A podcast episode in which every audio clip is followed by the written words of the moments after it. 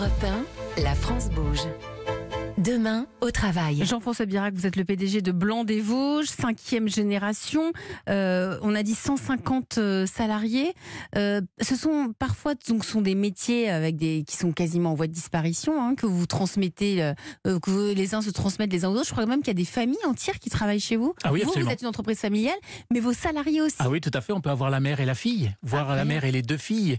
Euh, c'est souvent, euh, c'est souvent le cas. Euh, on, c'est pas facile aujourd'hui de trouver du, du personnel parce que bah, le textile a beaucoup souffert hein, sur les cinq, sur les mais dix partout, hein, dernières je vous années. rassure. hein, Dans Voilà. tous les domaines, c'est compliqué de trouver du mais personnel aujourd'hui. particulièrement dans le textile parce qu'il n'y a plus les savoir-faire. Mm. Donc aujourd'hui, nous, nous avons euh, mis en place des, des formations au sein de la société justement pour pouvoir former du personnel rentrant sans vraiment grosse qualification et qui va aujourd'hui, euh, en tout cas, bénéficier de cette formation, euh, trouver, trouver Pour quel la- type de métier, par exemple? Bah, notamment par, par rapport à une, une machine, euh, savoir coudre, savoir euh, poser un bouton, savoir poser une broderie. euh, donc tout- tous ces, tous ces, euh, tous- tous ces savoir-faire, on est aussi aujourd'hui capable de les, euh, de les, de former les gens parce qu'on ne, on ne trouve plus, plus grand monde. Donc Mm. c'est pour ça qu'on a souvent d'ailleurs la mère et la fille.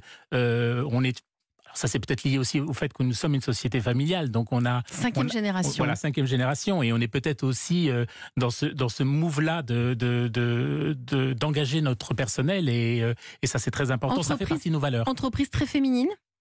90% féminin. Ouais. Euh, Mhm. Les couturières sont souvent des, des, Des femmes, femmes effectivement. encore, ouais.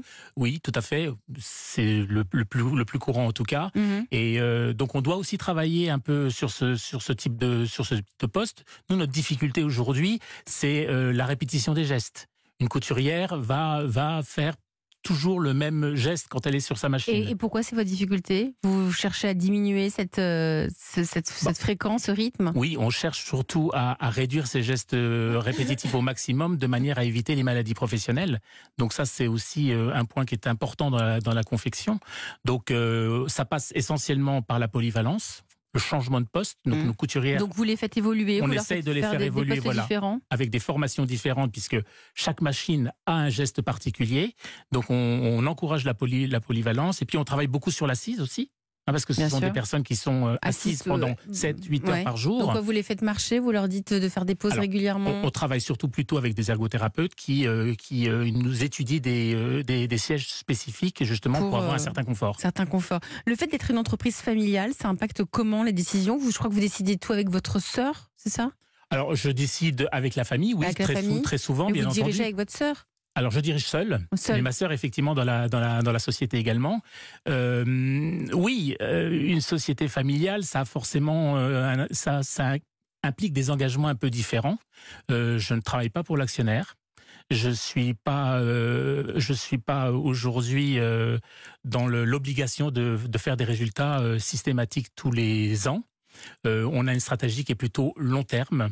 Aujourd'hui, ce qu'on cherche à développer, c'est notre marque, c'est notre savoir-faire, et c'est sans doute pour ça d'ailleurs qu'on existe depuis si longtemps. Euh, Jérémy Adjedj, vous êtes le fondateur et dirigeant d'Ecomatla. Vous, euh, Ecomatla, ça a été une entreprise d'insertion. Oui, tout à fait. Aussi. Ecomatla est une ESS. On est euh, dans nos statuts, nous avons effectivement l'objet social qui est très important pour nous et qui est au-delà de, de l'aspect pécunier, de faire en sorte de réinsérer certains salariés qui sont en difficulté.